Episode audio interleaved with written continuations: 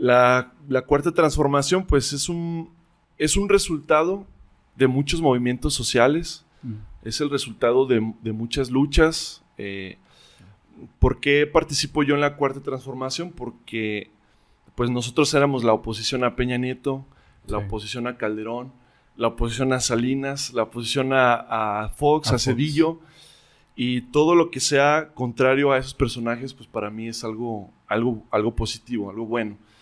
Eh, tenemos que ser muy cautos en definir la cuarta transformación. ¿Por qué? Porque tenemos que alcanzar resultados, tenemos que alcanzar objetivos, eh, tenemos que entregarle a, México pues un, mejor país o entregarle a la gente un, mejor México. Ya, mitómano. Doctores sin título. Vergat. Juan. Peace.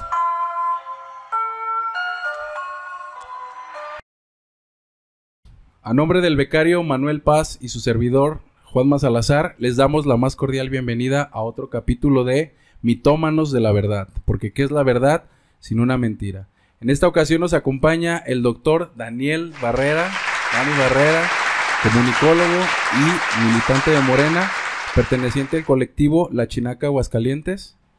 Eh, ¿Cómo te encuentras el día de hoy, mi Dani? Muy bien, mi Juan. Muchísimas gracias por la invitación y también muchas felicidades por, por eh, este foro, por crear estos espacios y por el contenido que, que por aquí están este, trabajando. Muchas gracias. Entonces, eh, comunicólogo, mi Dani. Así es.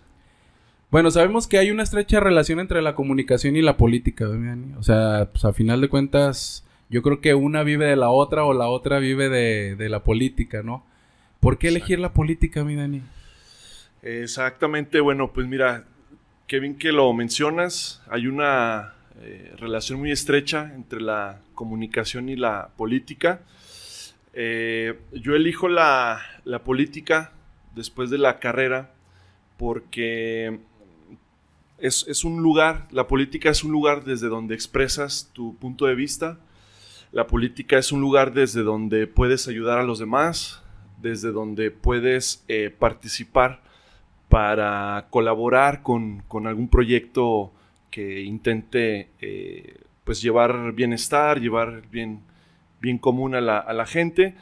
Y pues por último, porque me terminó por apasionar, tuve la oportunidad en la universidad de ser consejero universitario y a partir de ahí pues descubrí como este gusto por, por estar eh, haciendo algo por los demás, por estar participando, alzando la voz y, me gusta mucho eh, tanto la comunicación como la, la política. Entonces ahí las mezclaste, digamos que el punto de inflexión pues fue lo de representante, bueno, consejero universitario. O sea, ahí fue el, punto de inflexión. Dijiste, no, de aquí soy, de aquí me agarro y de aquí para adelante. Exactamente. Muy bien, Miani. ¿Por qué te pregunto esto? Bueno, eh, sabemos que los medios, a final de cuentas, terminan pues, difundiendo la información de los partidos políticos. Pero pareciera que todo está bien, mi Dani, que todo está bien este, en la sociedad, con el funcionamiento de los partidos políticos. Y aquí, por ejemplo, la pregunta, Existen medios objetivos en Aguascalientes y en México. ¿A qué me refiero con objetivos, mi A que no estén, digamos, como polarizados, porque pueden ser, no sé, los que están comprados del gobierno o los que están en contra. O sea, no existen o existen, bueno, no sé, tú, tú me vas a responder desde tu percepción. Claro. Aquellos que estén como en medio, que digan, no, sí, o sea, tanto lo bueno como lo malo. Bien. Mira, a mí sí me gustaría poner sobre la mesa eh, que hay una nueva realidad, por así decirlo, en el tema del periodismo. Eh, anteriormente la información estaba centralizada en Televisa, en TV Azteca, en dos o tres medios que eran los que difundían esta información. ¿Qué sucede a través del, surgimiento o a través de la irrupción de las redes sociales? Que esta información se descentraliza empiezan a surgir nuevos canales, nuevos medios, y eh, yo diría que ha nacido un nuevo periodismo. Me gustaría ponerlo así, con ese enfoque, está naciendo un nuevo periodismo. Eh, no es el periodismo que escuchamos en, en, la radio, tristemente, no es el periodismo que vemos en la televisión, es, yo diría que el eh, periodismo que está en YouTube. Eh, hay periodistas independientes que manejan un contenido de mucha calidad, análisis objetivos, un criterio muy amplio, hacen una crítica eh, desde el conocimiento y, por supuesto, desde la imparcialidad. Me gusta mucho, si quieres, ahorita iremos nombrando algunos de ellos, pero me gusta mucho el canal de la octava, me gusta mucho lo que hacen Álvaro Delgado y Alejandro Páez Varela en Los Periodistas, eh, Rompeviento TV, Julio Astillero. Es toda una nueva, eh, no generación porque ya tienen tiempo comunicando. Están consolidados, ¿verdad? Exactamente, pero sí es una nueva generación eh, comunicativa por, por sí misma, ¿no? Muchas de las veces la gente dice, oye, pero eh, el otro polo opuesto, a lo mejor de José Luis Morales, son los youtuberos, ¿no? es el chapucero y ahí es donde nos perdemos un poco. Yo no recomendaría, a lo mejor desde un punto de vista más, más serio, más académico, más, eh, más político, a los youtuberos, sin embargo, sí son un muy buen medio de comunicación hoy en día. Valdría la pena revisarlos y como yo siempre le recomiendo a la gente, eh, para una sola noticia o un solo acontecimiento, ver o escuchar mínimo dos o tres fuentes. Porque a final de cuentas es difícil que digamos los bloqueen, ¿no? Como, como, pasaba anteriormente, pues tú sabes, un periodista salía bloqueado y era bloqueado en las dos o tres televisoras que comentabas, bueno, en las dos más importantes y se acababa su carrera. Ahorita si dice, no, pues sabes qué, bloqueame a ese, pues bueno, le cierran tal vez, no sé, el canal y abre otro y otro y pues a final de cuentas como que sigue su carrera. También porque te, te, te comento esto, ¿no? Eh, por ejemplo, ahora fue el. ¿Cómo, se llama? El. Bueno, el informe de la alcaldesa de Tere Jiménez. Ya, sí. Fue. Y, pues yo, por curiosidad, eh, por ahí ponía, pues, ah, que dio el informe. me, metí a ver por curiosidad las personas que daban like, o me encanta, o me interesa. Sí. Y muchos de ellos eran perfiles que eran bots o que no eran reales. Hay, por ejemplo, unos que me llamaron la atención y que estoy seguro que no existen, que sea así como que este la juguería. y, y luego me, o sea, pues hice la chambilla, me metí a ver el perfil y pues dice, creado el 20 de agosto del 2021. O sea, apenas el mismo día, casi, unas dos horas antes. Sí, y, que tú dijeras, no, pues ahí tienen pedidos o promociones. nada, mi Dani, nada. O sea, aparte de que por ejemplo, en redes sociales yo vi que todo se desbordaba hacia el informe y que todo muy bien. Por eso, pues bueno, era, era mi cuestionamiento. Ahorita más adelante te voy a preguntar qué opinas al respecto del, manejo del Estado y del municipio. Bien. Eh, vamos a hablar un poquito de lo bueno y lo malo de la, de la política, mi Dani. Venga. Por ahí, este, yo vi una, una frase que tenías en tus redes sociales. Te la voy a leer de manera así textual. Con el pueblo todo, sin el pueblo nada, informar es democracia, leer es poder, el poder es obedencial. Esta pregunta, de hecho, ya la había hecho, pero me gustó mucho, entonces te la voy a preguntar. ¿Qué tiene más peso en la política, los valores o el sistema? Pues mira, tienen que ser los valores, tienen que serlo. Y si no lo son, pues hay que intentarlo hasta el cansancio. Eh, desgraciadamente pues venimos cambiando de, no te diría que de sistema, porque el sistema se conserva, lo que van cambiando son los modelos, los modelos eh, económicos, los modelos políticos. En esta concepción o en este concepto del poder es obedencial, a lo que se refiere es a en todo momento estar escuchando a la gente, no tomar decisiones eh, al margen o a las espaldas de ellos, y en todo momento pues estar eh, teniendo en cuenta sus necesidades. Entonces, a partir de ahí, pues lo que tenemos es eh, la búsqueda de, un sistema político que priorice los valores. eso, eso, eso eh, creo que es una lucha en la que no nos vamos a cansar en la que me gustaría que se involucrara mucha gente. Luego es cansado hablar de política, luego es aburrido hablar de política, es tediosón para la gente en general. O hay gente que luego mejor no da su punto de vista porque dice, me van a criticar, me van a tirar, me van a juzgar. Entonces, O me van a encasillar en, en un grupo. es, eso es lo que a veces a, la, a la gente le, le preocupa. Sí. ¿Sabes qué? Yo no me quiero encasillar ni en uno ni en otro. Quiero tener como mi propio criterio y no encasillarme en ninguno. Pero quiero opinar. Entonces, muchas de las veces no lo hacen por, por esta cuestión. Yo creo que sí sería importante que la gente encuentre una identidad política, pero que si no quiere apoyar a ningún partido no lo haga, pero que sí tenga una identidad política. Eso, eso sería importante. Sí, algo que comentas bien importante es que debe de ser obedencial y a veces pareciera que obedece a intereses de particulares, ¿verdad? Y ahí es donde pues decimos, pues qué onda, ¿verdad? Eh. A veces en la percepción de ciudadano uno dice, pues es que pesa más el sistema que los valores, ¿no? Al final de cuentas, pues digamos, es lo que va teniendo más peso. Por ahí participaste de manera muy activa este, en la pasada eh, elección de presidente municipal. ¿eh? Bueno, tú, tú fuiste, participaste como precandidato. Sí fuiste precandidato, ¿no? Eh, aquí la pregunta es, ¿se eligieron a los mejores por parte de Morena? En, la- Pues- en el proceso interno, Sí, ¿eh? ¿tú muy qué buena crees? pregunta. sí, no, muy buena pregunta. Es una pregunta que, que nos seguimos eh, haciendo dentro del partido. Es una reflexión que seguimos haciendo. De hecho, es, yo diría que un reclamo hacia la dirigencia del partido. Eh, y sí, estuve registrado como precandidato, luego estuve como coordinador de la campaña del Distrito 17 local.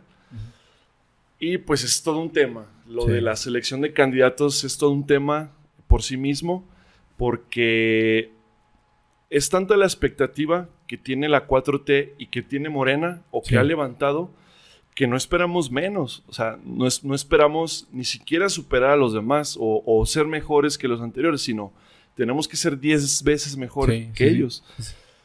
Eh, todo lo que no sea eso es un fracaso para mí. Entonces, eh, sí siento que eh, Morena como partido comete el error de tener prácticas muy eh, al viejo estilo viejo o, el estilo, estilo del viejo Sí, sí, régimen. sí.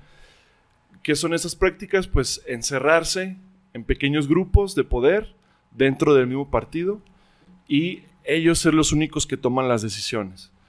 Eh, si bien es cierto que el presidente tiene todavía injerencia en el partido, pues eh, él ha procurado que las dirigencias estatales pues sean quienes elijan a los candidatos. Hay cosas indefendibles dentro de la 4T y eso siempre lo vamos a señalar. Este, hay cosas que nos seguimos que no podemos explicar todavía. Sí. No podemos explicar por qué está Bartlett ahí. No podemos explicar por qué escogieron a Daniela Solano en el distrito 18. Ajá. Y esas siempre son E- e- Era la, la que estaba, en- la, bueno, la candidata que estaba en el PAN. Exactamente. Entonces, ese tipo de perfiles eh, llegan a darle, eh, pues llegan a, a acentuar la crisis ¿no? que existe. Porque en la política siempre hay crisis, siempre hay, siempre hay movimientos, siempre hay este, exigencias. Entonces, ese tipo de detalles, claro que afectan la imagen del movimiento, del partido y del proyecto, porque más adelante a lo mejor lo comentaremos, son tres o cuatro canales o vertientes distintas. Una es como el, el proyecto obradorista o del presidente, que pues así como hay calderonismo, hay este Sí, salinismo, claro. pues hay obradorismo, Sí. para que la gente no, no, no se confunda mucho en los términos. Peñismo actualmente. Ya ves Peñismo. que Todavía lo extraño. Lo extraña. al- ¿Cómo le llaman? Lord Lord, Peña. Lord Peña, bebé. Exactamente. Entonces, una cosa es eh, lo, que, lo que encabeza AMLO, Ajá. otra cosa es Morena y otra cosa es la 4T. Al final del día sí es un mismo proyecto de nación, pero son eh, instrumentos o herramientas diferentes. Muy bien, muy bien, este, Dani. Sí, porque a veces, bueno, la percepción es que no se eligen a los mejores candidatos y ya ves que las candidaturas se destaparon casi hasta el final. Entonces, eso también merma mucho el proceso en la preparación. O sea, porque tú dices, pues ya si tengo mi candidato, ya veo con qué cartas voy a jugar y preparo el proceso. Sin embargo, es como que, ah, salió este, pues me cambiaron la jugada y hay que, digamos, redirigir toda esta cuestión, ¿no? Por eso, pues bueno, ahí se veía como un desacierto. De, de la candidata que, que comentas, yo me metí a ver su perfil y de hecho era como detractora de, de, AMLO, o sea, ponía cosas ahí en contra de...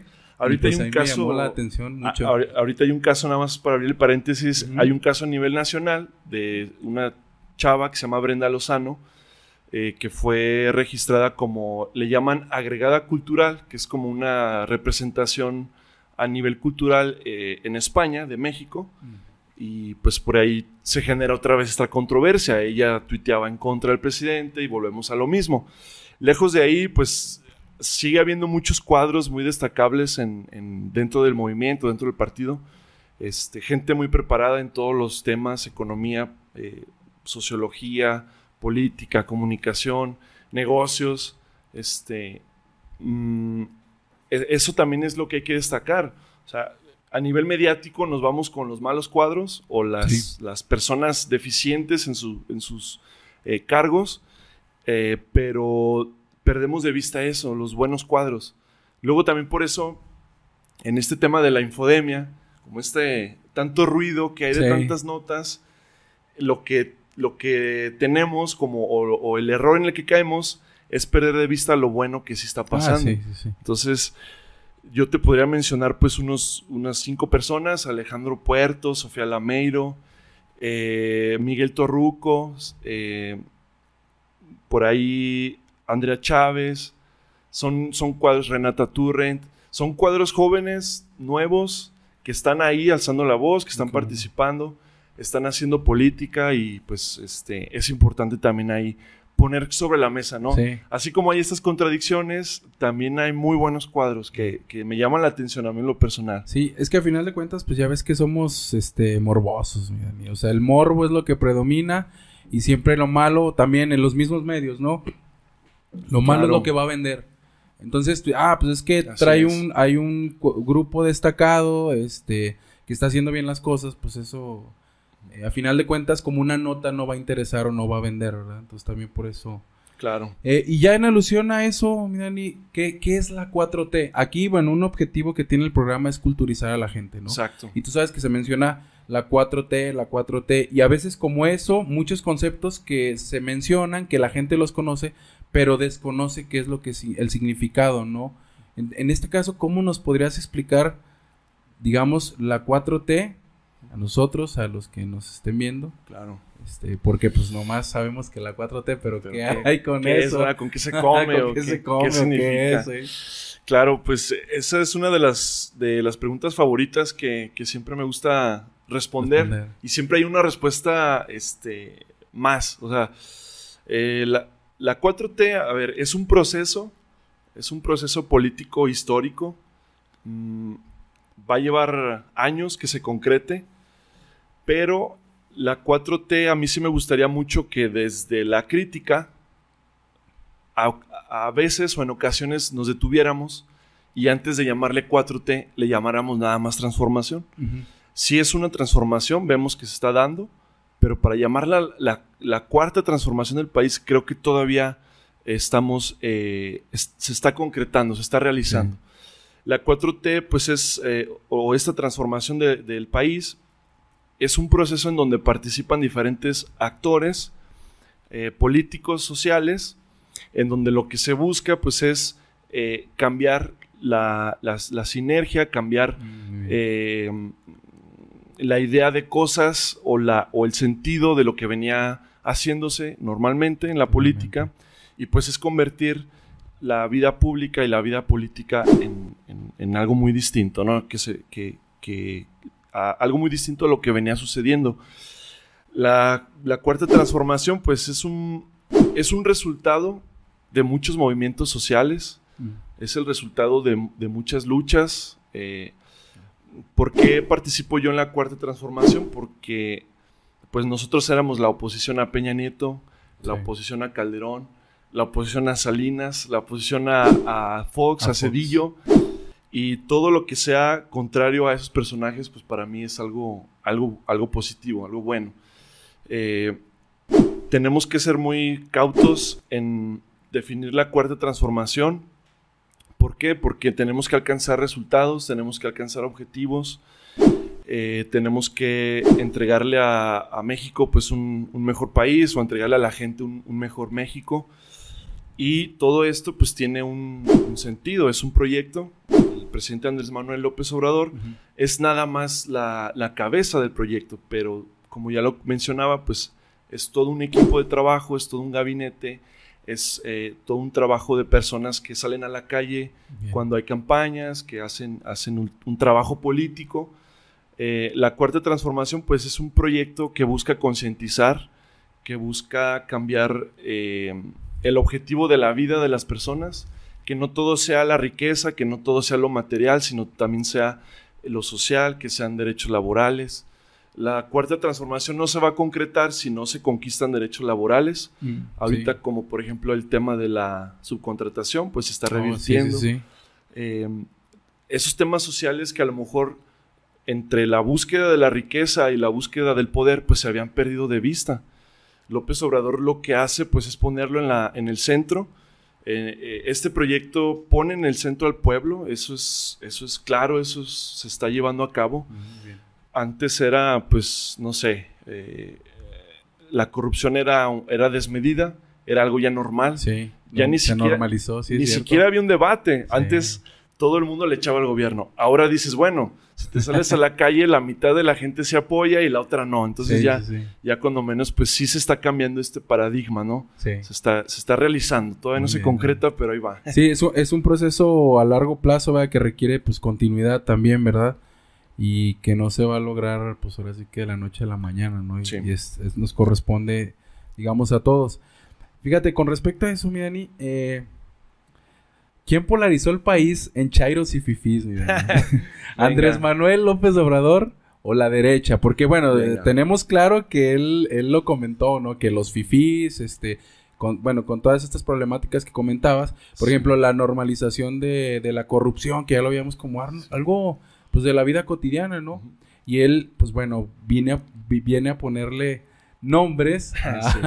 a personajes que, digamos, sean los actores de, de ciertos, de estas problemáticas, ¿no? Sí.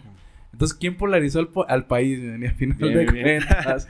Fíjate que es una también muy buena pregunta porque son, son temas de los que la gente está hablando y a veces no, no, no se entiende, no se alcanzan a comprender muy bien. Mira, pasamos de un presidente que decía que la corrupción era parte de la cultura del mexicano, Sí. como Peña Nieto, que así hizo unas declaraciones textuales, a un presidente que dice que se está combatiendo la corrupción. A partir de ahí, eh, creo que se abre una brecha. Eh, creo que se abre una brecha entre quienes sí queremos que se acabe la corrupción y quienes no. Eh, entre conservadores y, digamos, pues gente de izquierda o gente que busca un cambio, ¿no? Una transformación. Los conservadores, pues, eh, se identifican con este grupo, con... eh, ¿Cómo lo llamaste? ¿A quién? Eh, fueron, fueron chairos y derechairos, ¿no? Eh, los de derecha. es que es, es que se hace cuenta que lo mismo, ¿no? Para Sí. mí es lo mismo. Es como, Sí, sí, sí. Ok, el, el chairo es el que se aferra a que todo está bien en la, en la 4T y, en, y el AMLO. Y el derechairo es el que se aferra a que todo, todo está, mal. mal. Entonces, ¿mande? Y el fifi, el, el, el fifi, pues es como quizá una clase social, ¿no? Sí. O es gente que trata de identificarse. Muchas de las veces vemos que a lo mejor no son ni fifís, pero tratan Sí. de, de- de pertenecer. Ahí hay a lo mejor un- una, eh, una necesidad de, de pertenecer a un grupo social o a una cuestión, como lo ha llamado el presidente, aspiracional. Pero bueno, para mí el presidente no dividió al país, eh, para mí lo dividen los medios de comunicación, para mí lo dividen periodistas como José Luis Morales, lo tengo que decir, lo tengo que decir porque, y es algo muy reciente porque lo, no lo había escuchado, tenía como una semana, 15 días que no lo escuchaba, lo puse y otra vez, ofensas El mismo. eh, mm, conceptos o, o palabras en sentido peyorativo, Sí. este, muy des- un lenguaje muy despectivo, fuerte, fuerte, de odio. Es un, es un lenguaje de odio que la gente escucha a diario y desgraciadamente eso es lo que, lo que están consumiendo. López Obrador lo que hace en la mañanera para mí es eh, una rendición de cuentas en primera instancia, es informar al pueblo eh, o, al, o al país y luego pues es, es romper el cerco informativo. El, el cerco informativo, pues es lo que se dice nada más en los medios de comunicación. Y eh, los logros que no están transmitiendo los medios. Sí, sí, que, que pues a veces no les va a convenir, no lo van a pasar, ¿verdad? O simplemente obviarlo, ¿verdad? Porque no lo consideran importante y a lo mejor Sí. pues sí lo es. Y, y concuerdo con esa visión de que los medios de comunicación están para, para cuestionar al poder o para cuestionar al gobierno. Sin embargo, eh, pasa mucho también, por ejemplo, con, con periodistas como Broso, que en esta búsqueda de criticarlo todo, Sí. caen en el error de perder la objetividad. Entonces, ahí está un punto muy importante. Yo siento que el partido ya, el, perdón, el país ya estaba dividido en clases sociales. Ya había ricos, ya había pobres, Sí, sí. ya había gente eh, soberbia, ya había gente que trata siempre de pasar por encima de los demás. Este, cosa que a lo mejor deberíamos de por ahí también platicarlo sobre qué es la izquierda y qué es la derecha. Sí, también estaría interesante. Pero bueno, mm, creo que todo tiene que ver desde el cristal donde lo mires Eso, sí. o desde también la perspectiva que tú tengas. Si tú o si la gente quiere pensar que López Obrador divide al país, está bien que lo crean, no tengo problema en eso, pero que sí sean objetivos entre lo que había pasado y lo que está pasando ahora. Ah, muy bien. Sería bien. eso. Perfecto. Bueno, ahí comentas, eh, un factor muy importante es los medios, ¿no? Eh, tienen tanto poder que, pues bueno, logran cambiar la percepción de la persona, ¿verdad? Lo- a lo mejor creían una cosa y pues ya de acuerdo a algo que mencionaron, pues ya hizo que cambiara su, su percepción. Exacto. Muy bien, mi Dani. Eh, por ejemplo, la consulta popular eh, para enjuiciar a expresidentes. Eh, yo creo que tú también lo escuchaste muchas veces, que la, digamos, este, la ley se debe de aplicar y no se debe de consultar, más a esos niveles. Por ejemplo, ¿qué opinión te merece este tipo de ejercicios, Mian? Y con respecto a esto que comenta la gente, ¿no? Que, pues bueno, si alguien ya cometió un delito, ¿por qué someterlo a una consulta?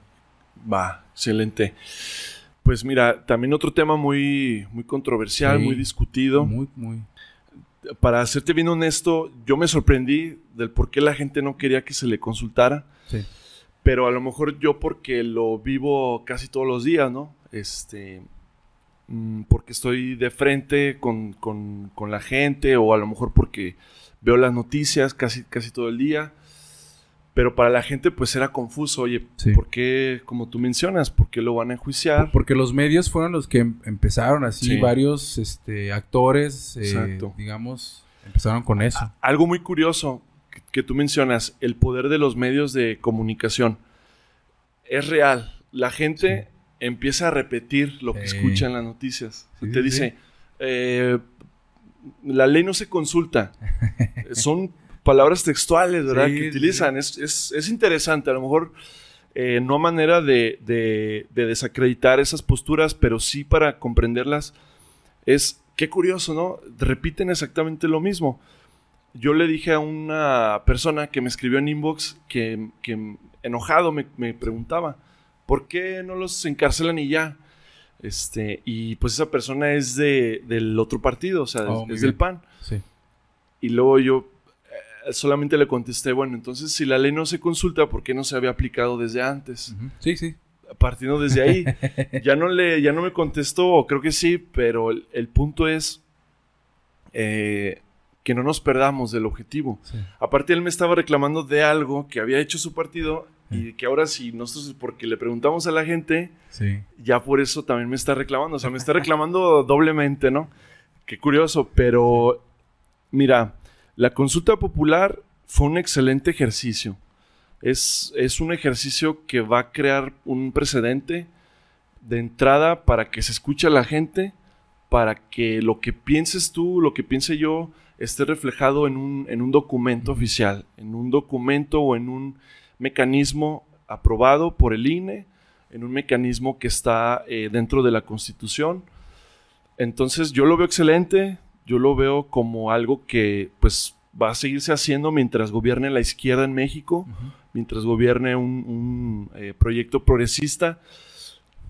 Entonces, mira, pues también la consulta es, es un tema que se ha hecho en otros países.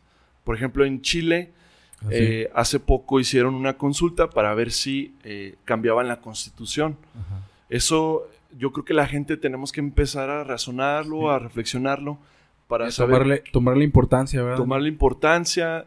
Si no nos gusta que se gaste ese dinero que se gasta en las consultas, lo entiendo, están, tienen razón en, en indignarse, en, en cuestionarse eso, y qué bueno que lo hagan, pero simple y sencillamente, pues razonen, ¿cuánto costaba la corrupción de antes?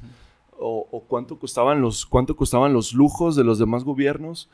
Los 500 millones que, que costó la consulta no son nada, es, es- de verdad una cantidad muy, muy pequeña y además pues los derechos sociales pues cuestan, la justicia cuesta, cuesta tener un, poder judicial, cuesta este, el poder legislativo, entonces, eh, pero si te fijas se abre todo un, ah, una discusión nueva. Antes el presidente salía una vez al año o cada tres meses a medios en un Sí. spot y no lo volvías a ver. Sí. No, no nos enterábamos de qué era lo que ocurría. Entonces, Pues sí. para mí eh, es, un, es un cambio sustancial, eh, radical, porque es pasar de eso a esta consulta que cuando menos ya te pregunta, ¿qué quieres? Sí. Si quieres que se enjuicien o no. A lo mejor pueda resultar obvia la pregunta. Claro Sí. que quiero que se enjuicien. Ahí estoy de acuerdo, ahí les doy la razón. Es una pregunta eh, retórica, es una pregunta eh, un tanto eh, pues fuera de- de- del contexto o del, del objetivo pri- primordial. Pero lo que yo le decía a la gente en la calle, cuando, porque estuvimos este, promoviéndola en la calle, era, señor, señora, ya se están investigando. Lo que se está buscando es que la consulta dé legitimidad a las decisiones del Ah, gobierno. bien. ¿Qué pasaría si López Obrador se agarra encarcelando a medio mundo o a, a, digamos, a Calderón, a Peña y luego a Fox? Van a decir, es un autoritario, nos- no nos está preguntando, ya enloqueció. este, persecución. Sí, la, la famosa persecución. Eh, por eso te digo, es bien importante que la gente razone esto. Este es, es- es primordial, es necesario. Cambiamos de un estilo de gobernar a este otro. De, o sea, de un sexenio a otro. Eh, ¿qué- ¿Crees que, que fue hecho como a propósito la consulta para marcar, digamos, un parteaguas? Y, digamos, como dices, que se va a repetir, que más adelante, pues sean otro tipo de consultas que a lo mejor sí le interesen más a la gente y donde, pues digamos, a lo mejor sí estén más divididos y bueno, que la gente a final de cuentas decida, ¿no? Y que no sean tan obvias como estas que pues, la respuesta es sí. Claro. Eh, sí, de entrada, bueno, la próxima consulta que viene es para el 2022, que es la revocación del Revocación del mandato, mandato, o ratificación del mandato, como, como Ajá. se quiera leer. Entonces no va a ser ni la primera ni la última, pero eh, bueno, aquí aplica como una máxima de la política, de que nada en la política es casualidad. Si López Obrador lo hace es por algo, Ajá. es una estrategia también de Sí. demostrar que, el- que la gente lo sigue eh, refrendando, Sí. que sigue estando con el proyecto. Este, es el espaldarazo. sí, exacto. el- sígale. El, espaldarazo popular, ¿no? Sí. De, sígale, mijo, para adelante. O- oye, Dani, este, pe- pero fíjate, en, en, en esta consulta popular, lógicamente, hubo muy poca participación, o hubo muy, po- muy poca, este, muy poca gente fue a, a votar, digamos. ya, En la otra yo creo que va a estar- van a estar a reventar las urnas, ¿no? ahí te va. En Aguascalientes sí, cabrón. En Sí. Aguascalientes vas a ver a todos los cotos cerrados y en los fraccionamientos del norte. Puta, güey, va a ser, pero es una, es, va a ser una fiesta para ellos, Sí, güey. sí, una sí. fiesta dem- democrática, ¿no? Porque, pues qué bueno que también se les pregunte si quieren o no sí, que sí. siga el presidente. Pero ahí vamos a medir si son minoría o son mayoría. Ajá. Sí, ya Este, con respecto a la nación, ¿verdad? es, es un reto, es un reto político para tanto López Obrador como para nosotros. Este, yo tengo pues desde, desde chavito, desde los 15 años apoyando a- al presidente. Mis papás lo apoyan, en mi familia lo apoyan. eh, pero pues así es la democracia. No todas las personas lo, lo van a aceptar, no todas las personas van a estar de acuerdo. Entonces, eh, sí hubo poca participación con la consulta Sí. para serte honesto, fue poca la participación. Eh, de cualquier manera, yo no esperaba como que alcanzáramos los, los 30 millones de, de votos, porque era una, una cantidad fuera de sí, y esa la impuso la impuso el INE. El INE también, pues ya conocemos por ahí algunas ah, arbitrariedades, irregularidades que comete sin, sin, sin, denostar a la institución, que es algo con lo que no estoy de acuerdo. Eh, sí me parece que INE a veces, híjole, se, se carga, carga mucho los, los, los, los, dardos o los dados hacia un lado y, y, eso la verdad que siempre también hay que mencionarlo.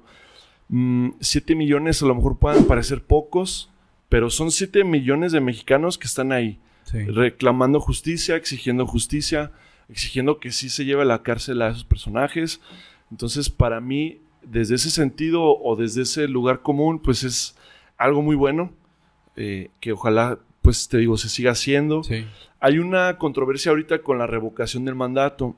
Muchos de los eh, legisladores conservadores o, o panistas eh, se están oponiendo se están, se están oponiendo porque saben que, que, López Obrador va a seguir, que, que la gente, eh, ya sé que si salga a votar o no, saben que va a ganar la, la, la rectificación. Eh, no te diré que estoy así un seguro 100%, no hay sí. nada seguro. Sí, sí, claro. claro. Pero la, la, oposición pues también le va midiendo como que el termómetro a la sociedad y sabe que, que lo siguen apoyando entonces les está preocupando y, y, que, es, que López Obrador salga como triunfador de, este, sí. de esta sí, consulta. Sí, porque ya previendo las elecciones, por ejemplo, no sé, la presidencial, pues ya sería un tanto garantizar, ¿no? La continuidad de, de Morena, ¿no? De, en el, del proyecto. Ajá, del proyecto. Eh, pues sí, se está... Está, pues puede está. ser. Sí, sí, yo, yo, bueno, yo lo vería sí. desde ese, desde ese, desde esa perspectiva, ¿no? De decir, ah, es que sabes qué, la gente lo está apoyando y pues tú sabes, o sea, como la mentalidad está de borrego. O sea, sí, si sí, das, ganó, pues más van a votar y va a ganar a lo mejor fácilmente. Una pregunta, eh, por ahí el, el INE eh, debería desaparecer. Bueno, y si, y si, por ejemplo, en un hipotético desapareciera, ¿cómo estarían reguladas las elecciones? ¿O se tendría que crear otro órgano? ¿O en qué, en qué caeríamos? Eh, sí, de hecho, mm, mira, yo no estoy de acuerdo en que desaparezca, estoy de acuerdo más bien en que se reformara. Si, si el INE desapareciera, se tiene que crear otro organismo. El INE se creó con el PRI, con el PRI de Salinas, entonces pues creo que es momento de irlo reformando. Eh, por ahí, por ejemplo, Peña Nieto en su sexenio hizo cualquier cantidad de reformas constitucionales. Entonces, una reforma en materia electoral me parecería adecuado. ¿Por qué? Porque tendría mayor representatividad eh, los, los, demás grupos políticos. Mm. Eh, yo Bien. te diría, pues el INE, si tú revisas los nombres de los consejeros, su trayectoria, de dónde vienen, porque el INE pues es un consejo, el INE no es eh, Lorenzo Córdoba ni Ciro Murayama, sino son 11 consejeros, si no me equivoco, y esos 11 consejeros son los que toman las decisiones de esa, de esa institución. Uh -huh. lo, que ir, lo que hay que ir cambiando es a esos consejeros, que sean imparciales, que sean objetivos, que, que no jueguen ni para un lado ni para el otro, porque sí, pues sí, el, el, INE se dice que es el árbitro de la política ¿Sí? y sí lo es, junto con el Tribunal Electoral. Entonces, pues yo, yo me cargaría más hacia eso, reformarlo, más que, más que desaparecerlo, ¿verdad? Sí. Y también pues costaría más, más lana. Darles un coscorrón. para que, Muy bien. Que se pongan truchas. Eh, hablemos un poquito del buen Ricardo Anaya, Riquín. el Riquín. Profuguín. Eh, profuguín, profuguín en este momento. ¿Existe persecución política por parte del presidente hacia Ricardo Anaya? Porque es lo que dice, es una persecución en, en contra de mi sí. persona y por eso me, me, voy. Son sus argumentos, ¿verdad? Sus argumentos. Está, esos... pues sí, está en todo su derecho también el, el, el, el personaje de defenderse, ¿no? Sí. Eh, mira, es que volvemos a, a, lo mismo, ¿no? La, esta ideología conservadora rara de entender, este doble moral que, que se sigue eh, manifestando realmente el tema de Anaya es un caso perfecto para dejar en claro cómo, cómo gobierna o cómo quiere gobernar la derecha. Mm. La derecha quiere gobernar, o el panismo quiere gobernar eh, todavía pues con, con, intereses creados. Ellos no ven mal que un diputado, porque Anaya era diputado federal cuando aprueba la reforma energética, eh, no ven mal en, el entregar los recursos naturales del país para ellos es normal, es vamos a dejar que entre la inversión extranjera, que hagan lo que tengan que hacer, que traigan tecnología y, y a que haya riqueza, ¿no? Ellos lo ven normal. Entonces, bajo esa perspectiva, pues para ellos siempre va a ser persecución. Ellos van a decir, oye, pero es que Anaya nunca hizo nada malo. Pero el problema es que cuando legislas solamente hacia ese lado, estás afectando el patrimonio del país, estás afectando las, las reservas naturales, este, los recursos, estás afectando eh, a Pemex en este caso. Y pues eh, no es persecución, yo te diría que no. No querían que se aplicara la ley, pues ahí está, ¿verdad? Se está aplicando. Pero, pues mira, lejos de ese discurso este, superficial, pues yo te diría, qué bueno que se le investigue. Eh, a manera muy objetiva, me parece muy desasiado el trabajo de la fiscalía. Este, está a cargo Gers Manero. No me gusta el trabajo de, la fiscalía hasta este momento. Son argumentos pocos eh, claros, pocos eh, contundentes. Pero lo que sí sé y de lo que sí estoy seguro es que Anaya tiene un chorro de delitos por los cuales se está, está acusando. Por ahí hay falsificación de documentos este, ante notario, eh, empresas fantasma, lavado de dinero, eh, lavado de dinero, de dinero enriquecimiento ilícito. O sea, el cuate sí está preocupado en serio porque sí sabe que hizo algo, algo ahí este, indebido, ¿no? Mm, no me gusta tanto como burlarme en este caso, pero Es, es parte de, o sea, es parte de yo, siento que Anaya pues necesita, este, no sé, apenas está conociendo su país, cabrón. Sí. A los, ¿cuántos años tiene? 40, ¿no? Sí. Apenas está queriendo conocer su país. A lo mejor lo conocía como turista, pero yo le, yo le llamo a Anaya, el antropólogo, porque apenas está dando su rol por el país, cabrón, a los 40 y quiere gobernarlo. Entonces, eso, eso sí me preocupa a mí, porque digo, Oye, y, los spots, Dani, que sacaba, donde se quedaba a dormir con, la gente pues humilde y... Mira, eh, pues es que es, es una estrategia que le han de, haber dicho sus asesores.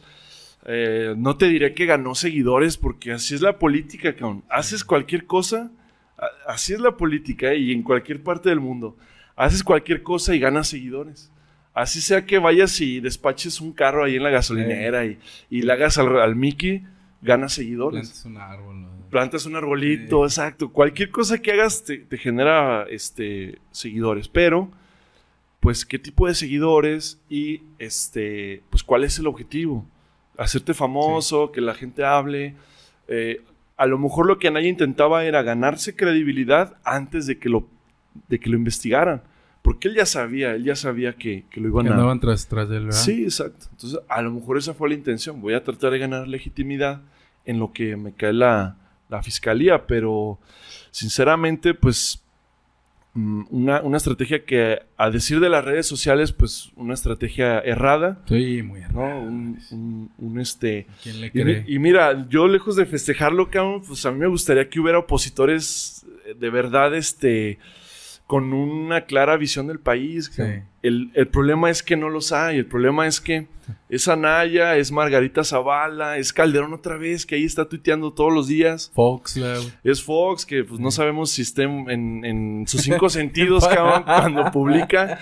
Y, de ahí en fuera, pues bueno, a lo mejor, este, ¿quién, güey? Pues, este, a, lo mejor Anaya, a lo mejor eh, Gustavo de Hoyos, el de la Coparmex, o Claudia X González, que, es, que ese cuate por sí mismo es todo un tema, pero, pero lejos de celebrarlo, neta, a mí sí me preocupa un poco porque creo que México sí necesitaría de una, un contrapeso más objetivo y que buscara eh, no destruir este proyecto, sino, sino tratar de construir uno nuevo. Sí, es lo, es lo que te iba a comentar. Eh, estos cuates se convierten en parte del problema, ¿no? Y no en parte de la solución. O sea, sí ser una contra, pero pues que aporte. Y estos no, o sea, es todo denigrar y, bueno, a lo mejor, pues sí, sí, ah, me estoy dando cuenta en que esto lo está haciendo mal, pero pues dar opciones de cómo hacerlo bien. Y no, al contrario, no, es que peligro para el país y que vamos a terminar como Venezuela y que no sé qué. Así es. Entonces, eh, desde ahí están, están muy mal. Eh, ya, ya casi para terminar, este, muy interesante la platiquita. Ah, pues no hay que acabar, espérate. dale, dale. Eh, ya, ya con miras a los próximos procesos. No, no sé si por ahí tengas algún conocimiento de quién sería el mejor candidato de Morena para la gobernatura aquí del estado de Aguascalientes y ya yéndonos un poquito más hacia el futuro de la presidencia. Pues mira, empezando por el tema nacional, este, ¿Quién sería el mejor gallo? mira, a mí me gusta. ¿Ana quién? o Galla. O Gaya, ¿verdad? O Galle, ya no sé. Ya sé, oye, ahorita con lo del lenguaje inclusivo.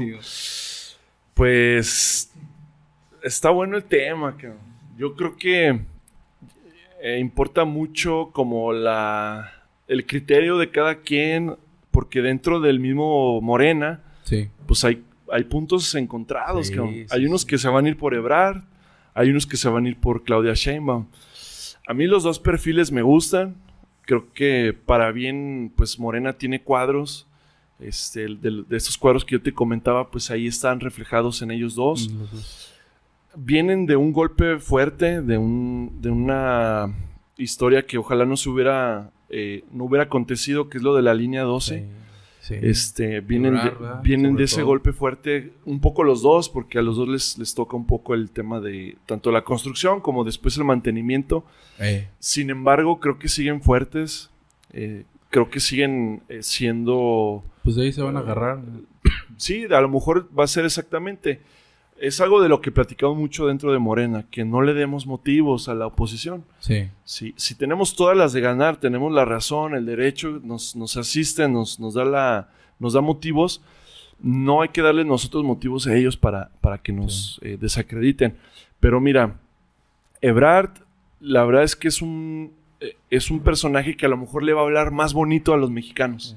Le va a saber hablar más a la gente de derecha. Sería como un estereotipo de presidente, ¿no? O sea, más- Es, es un perfil que le va a gustar más a, la- a los, a, los, a la gente de derecha. Incluso a lo mejor, pues también más mediático, ¿no? O sea, es más mediático, más a lo mejor que. Claudia, sí. sí. Este. mm, Ebrard representa, pues, un, un proyecto, yo pensaría que más arriesgado, porque Ebrard tiene más cercanía con el priismo, tiene más cercanía con gente más poderosa. Es un proyecto arriesgado, sin embargo, pues yo, yo siento que es un tipo más que preparado para el cargo, para el puesto, y sí me gustaría verlo como presidente pero vamos a ver qué pasa. Por otro pasa. lado, Claudia, la verdad es, pues, es un cuadrazo de lujo. Es, es una doctora eh, pues, en ciencias sociales, en, en- en política. Es una de las mejores gobernantes quizá de la región, a lo mejor a, a nivel América Latina, para no, no exagerar. Pero Está, está Tere Jiménez, más es arriba- Tere Jiménez arriba de- arribita, ah, un escaloncito abajo. no manches. Fíjate que esa es una buena, ¿eh? Esa es una buena. Ah, Hoy me lo preguntaba. ¿En qué, ¿En qué lugar está Martín Orozco o Tere Jiménez en relación a López Obrador y, y Claudia? Yo te diría que están como, como tres Méxicos de distancia, güey. tres lugares. Están- sí, dicen tres es- lugares. Están, Sí. muy, están muy lejos, Sí. güey. O sea, realmente a Martín Orozco y a Tere Jiménez no los conoce nadie a nivel país, güey. Son aquí los gobernantes, pero, pero pues no los ubican a nivel nacional. No son personas que estén posicionadas. Eh, yo pienso que Claudia, pues es una persona que si la pones a, hablar con Tere Jiménez, pues vas a ver la diferencia de conocimiento, Sí, vas a ver sí, sí, el nivel de formación, de, de capacidades. Y pues es eso el tema, ¿no? Eh, Claudia sigue siendo una persona joven, eh, es una persona que el- también el feminismo la, la ubica, la respalda. Entonces, pues todo eso va, va abonando. Yo, yo estoy tranquilo en ese aspecto del lo- el relevo, el relevo presidencial. Este, que no se asuste por ahí la gente, todavía no va a llegar Noroña, pero ya, ya mero. es el Pues tercero en la el- lista. ya ves que él dijo que él, bueno, él ya destapó sus Sí. aspiraciones. Yo Ahí está, ahí está. Es, es, Bueno, pues eso cualquiera, Sí. hasta yo digo, yo quiero ser presidente. O, tú, Dani, sí, ya sé. no sé. ya Y- sé, pues. y de aquí de Aguascalientes, eh, para goberna- gobernatura, la... Pues mira, ahí sí me. Ahí sí me agarras en curva porque sí me, me comprometerías un poco más. Sí. Este, a decirte quién sí y quién no. Yo lo que sí te puedo decir, pues, es este. cualquiera de los dos o cualquiera de los tres. Eh, a, mí, a mí me gustaría ver a Aldo, a mí me gustaría ver a Nora. Este, Arturo Ávila a lo mejor por ahí pues ya, ya pasó su momento, a lo mejor ya es, el, es el, ya sería el tercer intento y eh, a manera democrática no me parecería correcto. Algo, algo que comentábamos el doctor Paz y yo es que por ejemplo vimos que fue un desacierto no asistir a los debates. Sí. Aunque haya o no haya ido este ¿cómo se llama? Leo Montañez. Sí. O sea, él debió de haber ido y, y haber aprovechado eso y nada de que esto es de dos y como no vino, no participo. O sea, lo vimos como un gran desacierto. De hecho, es algo que platicábamos, que eso debería de ser como pues, legislado de que los, los candidatos sí o sí a tantos, este... Sí, sí me gustaría a mí también que fuera obligatorio. Sí, porque, pues, ya ves, o sea, todo lo que se destapa, ¿no? Y, sí. Y es, yo digo, pues es de los pocos exámenes que tienen para demostrar que, pues, que van a saber gobernar. Pues mira, yo haría un análisis ahí muy complicado respecto a, la izquierda y a Morena aquí en Aguascalientes. Eh, yo creo que es algo que también todos los morenistas sabemos. Eh, nos tomaría años quizá ganar aquí en Aguascalientes. Yo creo que el PAN pues va a gobernar un buen rato más. Yo le auguro unos 12 años, por lo más o menos. Por lo menos. Yo más, cabrón. sí. Uy, uy. Ahora sí, me asusté. Yo, como unos 30, güey. ¿30? Yo unos 30, fácil. O sea, es una máquina que no... Eh, yo lo vi en la última campaña y sí, cabrón. Yo creo que da para otro programa completo, pero... Pero ni modo, cabrón. Si la gente no quiere la transformación en Aguascalientes o un cambio, ni modo, lo vamos a hacer a nivel nacional. Ah, pero no es por las buenas, ¿eh? O sea... Mucha gente a lo mejor va a pensar, ah, es porque traen buenos cuadros políticos. Eh, exacto. Pues, no, no, no es, no es, tan por las buenas. Pienso que tienen una crisis de cuadros, ¿eh? El, panismo, ah, sí, sí, el panismo en Aguascalientes y a nivel nacional, pero en Aguascalientes no hay un cuadro eh, con legitimidad social. No hay un cuadro respetado en la academia, no hay un cuadro. Hay, hay políticos dentro del PAN que tienen todo el respaldo del sector empresarial, que es distinto. Pero un personaje con legitimidad social no lo vas a encontrar en, el panismo, o muy difícilmente, a lo mejor muy, muy este, en, niveles un poquito más abajo, pero así a nivel mediático no lo hay. Eh, mucho se dice que Aguascalientes es panista. Yo pienso que más que panista es conservador, que es diferente. O sea, sí gana el PAN aquí, va a volver a ganar, y etcétera, pero más que panista es que es conservador, Sí. Le tiene miedo a que haya un cambio, una forma diferente, le tiene miedo al éxito, ¿no? Este, tienen, tienen esa mm, desconfianza al, cambio, a cómo va a ser. Y a manera de crítica, pues es que también a Morena le falta o nos falta construir ese proyecto, comunicarlo, decirle, no vamos a espantar a los empresarios, va a haber inversión va a haber desarrollo social, eh, vamos, se van a respetar los espacios públicos, ahorita por ejemplo con el tema del Tres Centurias, que pues, van a oh. llegar a tumbar una buena parte ahí de, los talleres. Entonces sí nos falta esa parte en Morena, nos falta construir ese proyecto. Lo tenemos a nivel nacional, pero no a nivel estado. Entonces, eh, pues digo, yo, yo apoyo a Morena porque es ese, es ese resultado, esa consecuencia de, muchos movimientos sociales, pero justamente por eso estoy ahí, porque quiero aportar desde adentro. O sea, porque desde afuera sí opina uno y sí participa, pero es bien distinto. Sí cambia mucho la, la, perspectiva cuando ya estás ahí adentro. Es que la percepción que, por ejemplo, tenemos nosotros como hidrocálidos es que el pan, o sea, como aquí manda, este, hace y deshace, a veces la percepción parece que es a nivel nacional. O bueno, o por lo menos así no lo hacen ver en medios. O sea, que invaden todos los medios y que todo está muy bien. Bueno, nosotros pues bueno, vemos la, la realidad, vea, desafortunadamente que es otra. Simplemente aquí Tercer Anillo empezaron a, a poner el asfalto y nada más lo dejaron a medias. Sí, y, son fueron, a parchar otra cosa. No, y son, son este, cosas muy, muy, muy a lo mejor visibles. Sí, sí, sí. Muy básicas, pero pues forma parte de esta visión de gobierno que ellos tienen, de vamos a generar riqueza, vamos a traer inversión, este, pero ¿qué onda con los derechos sociales? ¿Qué onda con los servicios públicos? ¿Qué onda con lo más básico? Eso primero hay que solucionarlo. La seguridad y... ¿Qué onda con las, con las periferias? Este, yo siempre abogaré porque pues, la, la repartición de despensas y la compra del voto es algo que sostienen el poder aquí a- Sí. a- al PAN, Sí. desgraciadamente, pero pues también es parte de la idiosincrasia, yo pienso, del hidrocálido todavía, ¿no? Estar muy cerca de, de esta percepción de la vida que pues nos hicieron un puente y creemos que Sí. llegamos más rápido. O, o es más, eh, para nosotros es importante O llegar más, rápido. O más, des- o más desarrollo, Es- sinónimo de desarrollo. Ajá, es lo único que Ajá. importa, ¿no? O sea, el, el primero yo, después yo y al último Sí. yo. A mí me interesa llegar más rápido a mi casa. Sí. No me interesa lo que pasó con el negocio que se quedó abajo del puente, Que tronó. que tronó o que pues una familia por ahí ya no tiene el mismo nivel de ingreso, ¿verdad? Pero es parte de esa visión que ellos tienen, para mí este, incorrecta, para mí incompleta, yo te diría. Mm, esperaríamos que a lo mejor pues eh, esta creación o esta generación de empleos pues fuera mejor una, un, lugar o que los empleos fueran mejor remunerados en Aguascalientes, pero desgraciadamente no. A mí me gustaría un gobierno que estuviera gestionando con sector empresarial, con eh, el poder legislativo y con, con sus partidos y, este, y las empresas, pues estar gestionando mejores sueldos. Aguascalientes tiene uno, uno de los peores índices en nivel de percepción de salarios. No es muy cara la vida en Aguascalientes, para serte honesto, Sí, pero sí, en cuanto a salarios estamos muy por debajo. A nivel de suicidio, pues igual hay una problemática ahí muy específica que no se está atendiendo. Eh, muchos de los problemas en Aguascalientes, pues sí nos tocan a todos, pero pues ni modo, nos vamos a tener que, Aguantar que 30 aguantar años. un poco más. ¿eh? 30 años ya ni ya no voy a vivir. Ya dan 30 años.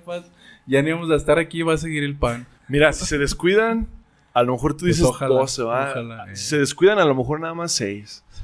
A lo mejor sí. Pues yo recomendaría que la campaña siguiente fuera en contra de la compra del voto. Sí. A partir de ahí, y luego ya el proyecto de Estado que te comento, pero Yo, yo, yo va veo a ser como, difícil. como ciudadanos que tenemos memoria a corto plazo. Entonces lo que importa es este que te dieron los 500 pesos antes de votar y no toda la serie de problemáticas que tienes de inseguridad en tu colonia y que te Lo peor de todo es que la gente lo sabe. cabrón. Sí, sí, lo sabe. La pues te gente digo, lo sabe. La gente memoria a corto plazo. Mm, pocos días después de la campaña yo me encontré un amigo en la tienda y él me estaba preguntando, oye, güey, eh, la siguiente vez, ¿a dónde me recomiendas ir para vender mi voto? a, ¿Dónde es- es, a eso llegamos, Sí, güey. o sí, sea, sí, ya no es ni siquiera de que le interese, sino que... O sea, ya es dónde, eh, dónde lo voy a dónde poder y vender. quién, exacto. Quién Entonces, es ya es un nivel preocupante, yo te diría que a nivel social, poniéndonos, poniéndonos este, pues ya un poco más rigurosos, sí es un problema social fuerte. Que, que la gente no esté politizada en Aguascalientes es un problema. ¿Por qué? Porque desemboca en malos gobernantes, porque no les exigen como debería. Ah, Me gustaría mucho a mí que, el- que la gente en Aguascalientes le reclamara igual a Tere Jiménez que como le reclama a López Obrador. Si le reclamaran igual, que no mames. Sí. Sería otro Aguascalientes. Sí, seríamos este Ámsterdam. No, creo. no, bueno, pues sí cambiaría mucho. Seríamos Holanda. Holanda, Uno, sí. una Holanda chiquita. Muy bien. Pues bueno, ya, ya con eso yo creo que me respondiste las preguntas que tenían, que tu percepción de la presidencia municipal y el gobierno, de cómo se han manejado. pues ya me queda claro que, pues no tan bien, ¿verdad? Desde tu perspectiva. Es complicado, sí es. Eh, el, el manejo de la pandemia, ¿cómo, la percibes y ahora desde el gobierno del estado? Fíjate que a mí me ha parecido una labor titánica eh, a nivel nacional, pero sobre todo aquí en Aguascalientes. Ahí sí me gustaría destacar mucho el, el trabajo de, de la gente en Aguascalientes, de las brigadas, de, no, no, no nada más de, de una institución, sino de todos en general. Este, pero sí en relación a la 4T, el manejo de la pandemia o de, de la vacunación en Aguascalientes ha sido muy buena. Eh, somos de los primeros estados no fronterizos que ha logrado avanzar al, al casi al 60% de, de Sí, personas sí. vacunadas. Y eso es, un, eso es un logro, es un reto que se está logrando llevar a cabo o, o que se está este, logrando resolver. Y a nivel nacional, pues va a ser muy difícil darte una sola respuesta. Porque yo te diría que ha habido muchos errores, muchas contradicciones. Sin embargo, pues creo que mm, en la vacunación o en la pandemia vemos las grandes crisis de los modelos económicos. O sea, realmente la gente se pone a pensar mucho, a discutir mucho de eh, si el socialismo es como el camino, la ruta, pero esta pandemia está revelando las mayores deficiencias de ese modelo este, capitalista. Eh, ahora, yo pienso que si hubiera estado en el gobierno el PAN, pues hubiera sido más complicado porque uno de los mayores logros de López Obrador es que la gente está con el gobierno. Si estuviera gobernando el PAN o el PRI, yo te aseguro, te lo aseguro, que el país estaría lleno de manifestaciones. Cada mes, cada tres, cuatro meses, nos estaríamos saliendo a, manifestar. Ah, porque seguramente hubiera visto un endeudamiento, seguramente hubiera habido negociación o, la vacuna se hubiera convertido en un negocio, porque para ellos pues es un negocio, la salud es un negocio.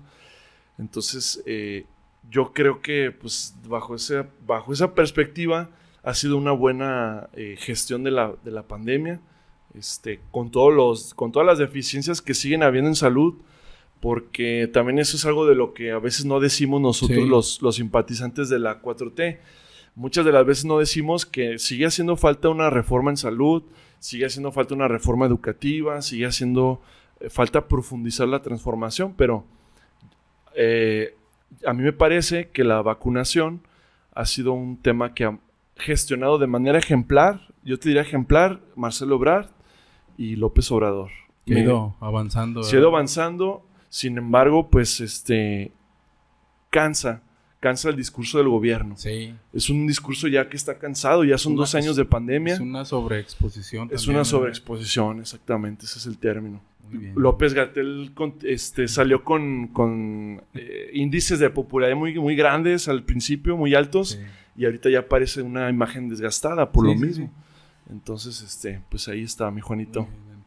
Ya, este, finalmente, tu opinión del, del viejito santo del, cabecita de algodón. cabecita de algodón. Del, viejo. ¿Qué opinión te merece? Pues bueno, él nada más. O sea, sabemos que hay este por ahí pues algunos defectos, ¿verdad? Eh, incluso personajes, ¿no? Que ni siquiera deberían de estar ahí.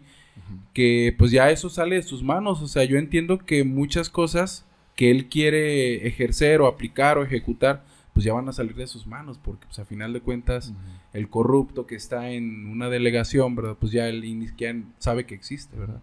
Pero tu opinión así ya de él nada más particularmente. Bien, pues fíjate que luego es un tema en donde la gente se, se retrae un poco. Como que no quiere decirlo porque lo van a juzgar, volvemos a lo mismo. Es Chairo. Eh, es, Chairo o está fanatizado o, pues no sé, o sea, estos términos que, comentábamos al inicio. Para mí, para mí estamos frente a un jefe de Estado mm, eh, sin, ¿cómo decirlo? Estamos frente a un líder de época. Estamos frente a un personaje que está llevando a cuestas un proyecto que está cambiando la realidad del país para bien, si no ya no lo estaremos apoyando. Y para mí pues es un, es un personaje que va a marcar historia. O sea, en 50 años, en 100 años se va a seguir hablando de López Obrador y se va a hablar como, sí, un personaje... Pues es polémico. Que la, mitad lo apoyó y la mitad no. Sí. Pero que marcó un, un hito, es un hito en la política López Obrador. Este, y para mí pues está haciendo historia. Para mí es, es una persona muy humilde. Eh, tiene errores, tiene errores el viejo, tiene, tiene errores el viejón. este, y, le digo así con confianza porque pues hablo mucho de, del proyecto. Sí.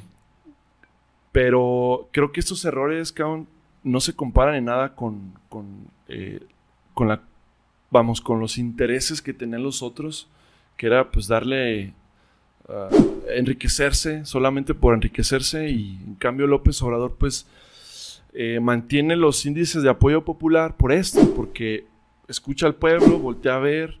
Eh, ahorita con lo que acaba de pasar con los maestros en Chiapas, que lo bloquearon, lo bloquearon. Cualquier presidente, cabrón, yo te aseguro que si, hubiera, si hubieran bajado, hubiera llevado la, los cuerpos de seguridad y hubieran macaneado a, los, a la gente. No, pues simplemente aquí el gobernador. Hubieran pasado por encima de la gente, o sea... Este, hubieran madreado todos los manifestantes. Hubieran eh, aplicado la represión. Entonces, pues López Obrador es ese personaje, güey, que, que, que, México estaba esperando, que no, que no tenía en los últimos 30 años. Entonces, pues... Mm, pues mira, yo, yo siento que más allá de apoyarlo nada más por, por un interés personal, sí creo que si pasamos tantos años esperando a que hubiera un presidente eh, echado para adelante para tratar de cambiar el país, creo que lo mínimo que podemos hacer pues, es apoyarlo. Si ya lo tenemos ahí, hay que apoyarlo. A lo mejor no te diré que al 100%, no en todas sus decisiones, pero ver la manera Sí, de manera objetiva. De respaldarle, de respaldarle, porque sí. Y como dices tú, pues bueno, se equivoca y al, ser una figura y bueno, también tan sobreexpuesta, pues el, ahora sí que la equivocación se multiplica por cien o por mil. Y es que la expectativa. sí, y la expectativa. La expectativa está acá, es lo que mencionábamos. La expectativa. la expectativa. está muy arriba, por eso cualquier error pues se, se va a magnificar y está bien, estoy de acuerdo porque es parte de lo que él fue construyendo.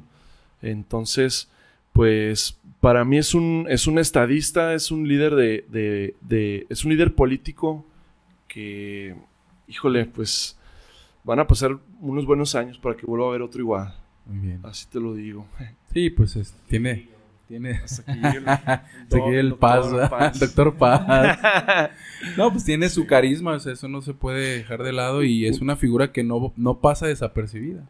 Uno de los conceptos que también retomamos mucho en la izquierda es que López Obrador fue el primer político que supo hablarle al pueblo. Sí, que supo hablarle a la gente. Y supo hablarle a la gente de política. Se sale del discurso, ¿no? Supo hablarle a la gente de política, pero pues de una manera en que la gente lo, lo entendió. Sí, eso sí. Ese es el secreto. Por eso la, la gente se.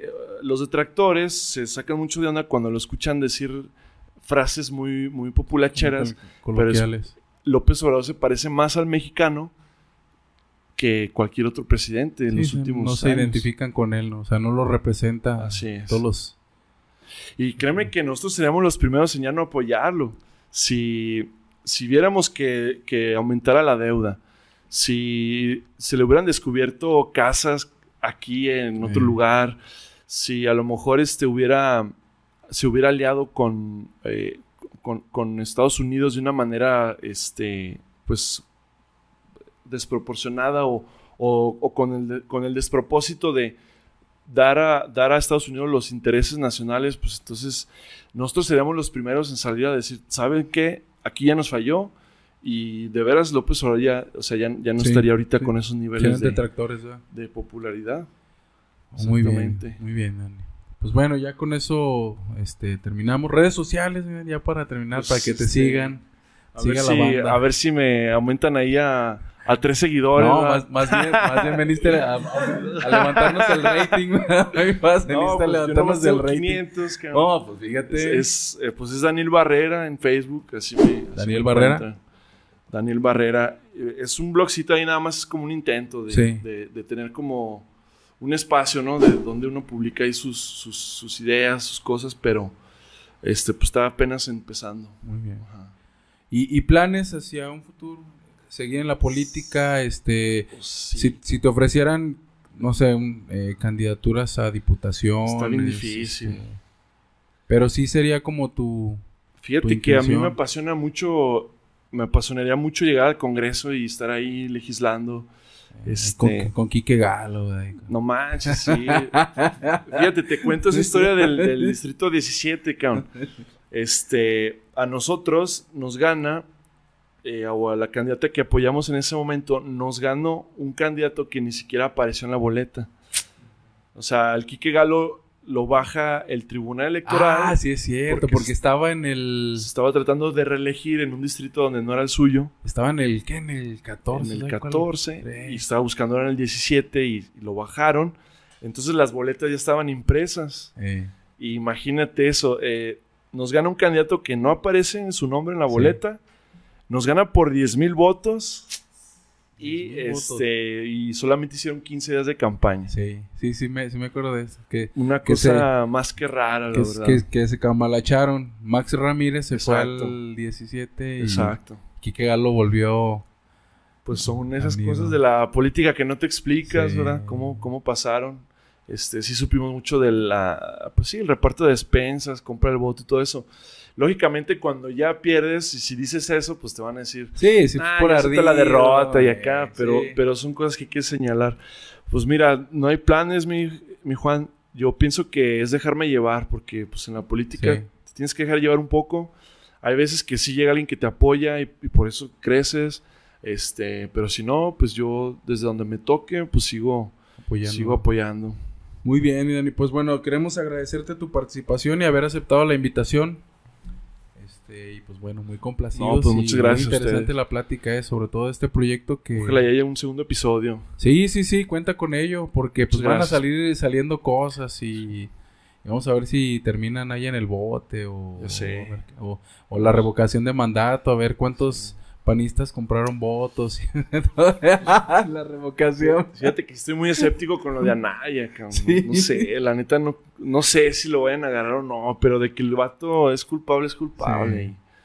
Y, y pues ahí estamos, mi Juan. Muchas Muy gracias. bien, no, gracias mi. Dani. eh, Y nos estamos viendo, eh. Sale. Corte y queda mi Dani.